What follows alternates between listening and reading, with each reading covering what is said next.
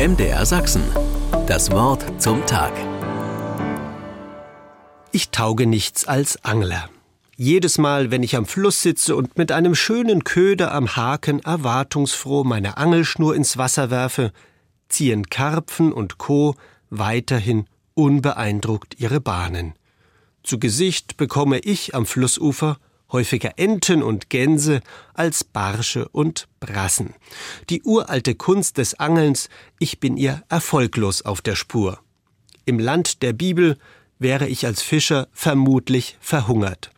Dabei war dieser Beruf an den Küsten von Meer und Seen durchaus weit verbreitet.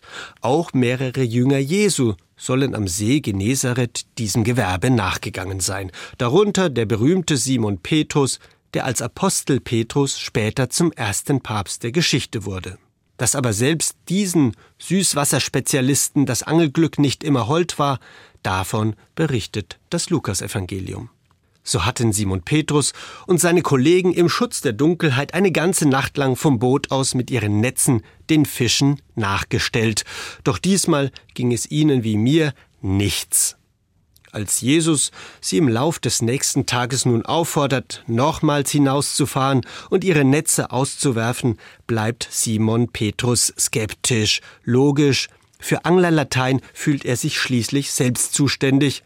Vermutlich Kopfschüttelnd über diesen ungebetenen Laienratschlag kommt er der Aufforderung letzten Endes mit seiner Fischereibrigade aber doch noch nach. Und, oh Wunder, beim anschließenden Beutezug sind die Netze so voll, dass das Boot zu kentern droht. Besonders Simon Petrus ist vom Wirken Jesu nun vollends überzeugt. Und als der zu ihm sagt, von jetzt an wirst du Menschen fangen und ihn vom Fischer zum Menschenfischer befördert, heißt es in der Bibel über Simon Petrus und seine Fisherman's Friends, und sie zogen die Boote an Land, verließen alles und folgten ihm nach. Wenn Angler sich heute den Gruß Petri Heil zurufen, dann wünschen sie ihrem Gegenüber also einen ähnlich erfolgreichen Fang wie den vom übervollen Boot in der Erzählung der Bibel. Ich muss sagen, ein einzelner Fisch am Haken würde mir für den Anfang auch schon genügen.